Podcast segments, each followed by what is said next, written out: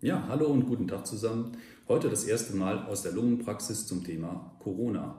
Das ist sicherlich ein Thema, was heute alle, alle be beschäftigt und ähm, vielleicht stellen wir uns einmal kurz vor und warum wir das Ganze machen. Mein Name ist Johannes Irschel, ich bin Lungenarzt in Neuss und in Düsseldorf. Mein Name ist Sebastian Böing, ich bin ebenfalls Lungenarzt hier in der Niederlassung in Neuss und unter anderem auch noch im Krankenhaus.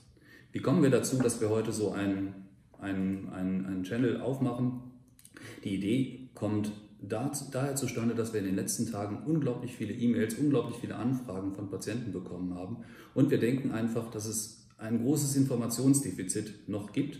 Und das versuchen wir jetzt hier zu beheben. Am besten auch so, dass wir eben aus der Praxis und aus der Klinik ein wenig berichten können. Die Idee ist weiterhin, dass wir zwei bis drei Fragen, so jedes Mal, vielleicht kommen ja noch mehr Fragen, jedes Mal ähm, beantworten können. Ja, und das ist eigentlich so das, wo es heute drum geht. Genau. Wir müssen nur zwei, drei rechtliche Bemerkungen vielleicht vorab machen. Momentan ist die Studienlage zum Coronavirus noch relativ dünn. Wir erhalten täglich neue Informationen mehr oder minder aus der gesamten Welt. Können natürlich keine rechtliche Haftung äh, übernehmen, allerdings versuchen wir wirklich nach bestem Wissen und Gewissen zum jeweils tagesaktuellen Stand die neuesten Infos Ihnen rüberzubringen. Hast du denn irgendeine Geschichte zu erzählen? Ich habe wirklich eine ganz spannende Geschichte und zwar heute ist ja Sonntag.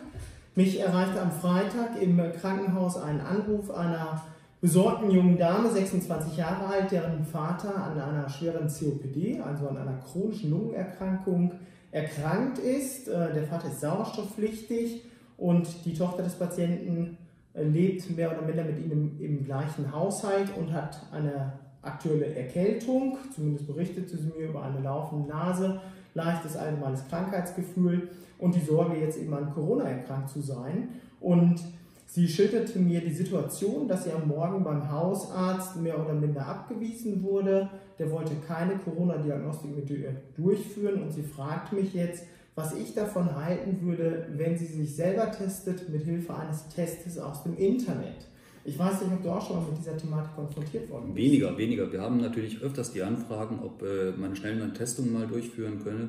Ähm, tatsächlich ist es jetzt ja momentan so, dass die, dass die Testungen halt eben durchaus beschränkt sind auf gewisse Patienten. Wir sind gehalten ähm, von der kassenärztlichen Vereinigung letztendlich bei den Leuten eine Testung durchzuführen, die ähm, auch wirklich einen Kontakt gehabt haben. Wie das jetzt in den nächsten Tagen, in den nächsten Wochen der Fall sein wird, wissen wir halt eben noch nicht. Aber ähm, das ist halt eben momentan noch die Maßgabe, nach der, wir, nach der wir uns auch richten müssen.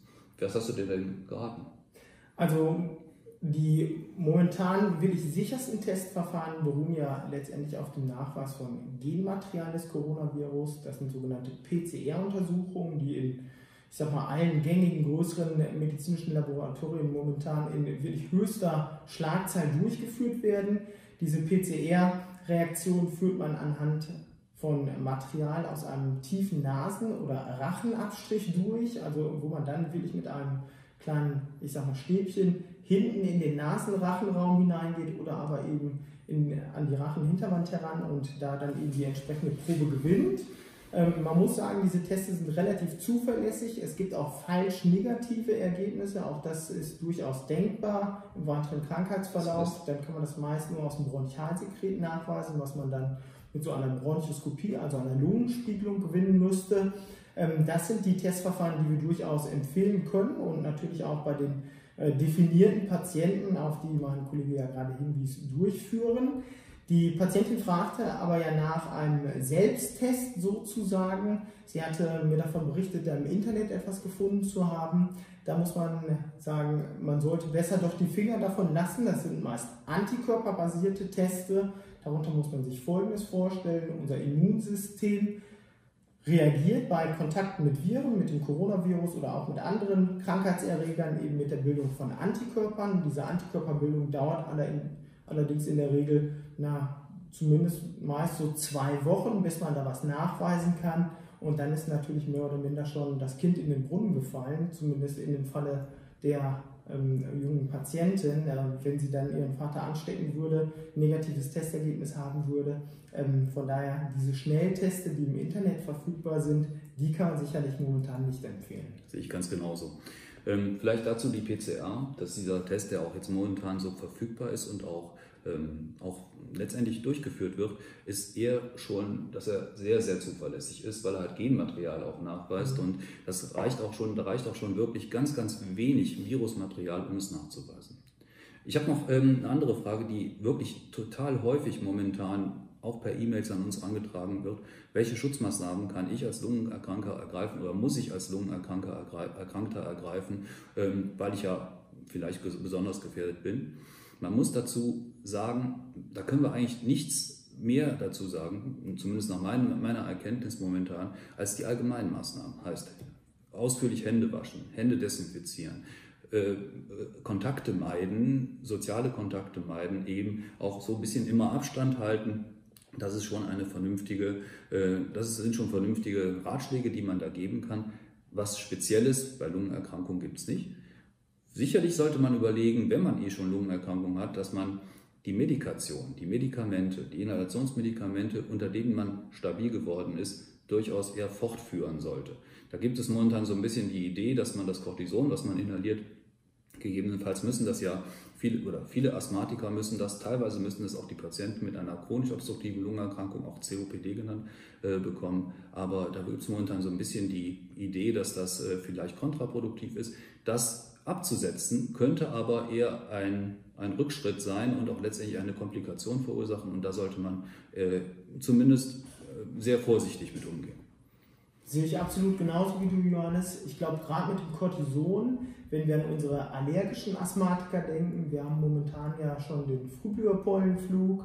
Ähm, die Birke mehr oder minder steht kurz davor, die Pollen, sag ich mal, auf alle Allergiker loszulassen.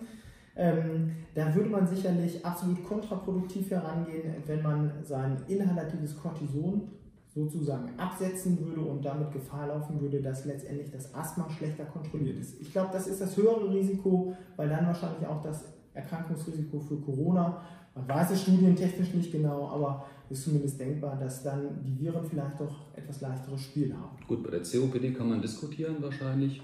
Ähm, Patienten, die viele Infekte haben, wahrscheinlich nach den, wir können es nicht genau auf Corona beziehen, aber ähm, die, die profitieren wahrscheinlich von dem Cortison. Die, die wenig Infekte haben, die sollten mal mit ihrem behandelnden Arzt mal sprechen, ob man es vielleicht weglassen kann.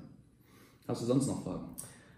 Die ja, also du sprachst ja gerade an, was kann ich selber als Patient, COPD-Patient zum Beispiel tun? Und die Frage, die ich nochmal in den Raum stellen würde, die wir gerne nochmal vielleicht so in einer Minute diskutieren könnten, wäre, wenn ich jetzt ein schwerer COPD-Patient bin, soll ich denn dann momentan in die Arztpraxis kommen, wenn ich jetzt einen routinemäßigen Kontrolltermin habe? Ja oder nein? Ja, das muss man natürlich gewaltig abwägen. Wir planen momentan schon, dass wir bei zunehmenden Erkrankungszahlen die Patienten auf jeden Fall separieren. Das heißt, die, die einen Infekt haben, von den Patienten trennen, die keinen Infekt haben. Wie das jetzt in der Zukunft, und das ist die nahe Zukunft, ähm, weitergeht, das wissen wir halt noch nicht. Wenn wir natürlich hohe, hohe Erkrankungszahlen haben und hohe Infekthäufigkeit haben, dann werden wir Kontrolltermine gerade von Patienten, die super krank sind, aber stabil gerade sind, unbedingt absagen, weil nämlich äh, das dann dazu führen könnte, dass sonst Patienten, die wirklich eine erhöhte Gefährdung haben, auch gefährdet werden durch uns. Und das möchten wir natürlich nicht. Absolut, ja. Okay. Ich glaube, das waren so die wichtigsten Sachen, die so in der letzten Zeit auf uns zuge auch auf uns eingeprasselt sind. Und ähm Ups, und da ist das Bild auf einmal weg. Wir sind gerade noch in den Anfängen und sowas sollte in Zukunft natürlich nicht mehr passieren. Ich hoffe, es war für Sie informativ. Wir konnten vielleicht auch einige Fragen klären. Wir werden noch weitere Folgen aufnehmen und wenn Ihnen dann noch eine Frage auf dem Herzen liegt, einfach in die Kommentare schreiben. Wir versuchen diese dann zu bündeln und in den kommenden Folgen zu beantworten. Vielleicht noch ein abschließender Kommentar. Bitte beachten Sie, dass wir aus berufsrechtlichen Gründen nicht auf Sie als Einzelperson eingehen können, da wir Sie nicht persönlich kennen. Bis demnächst und bleiben Sie gesund.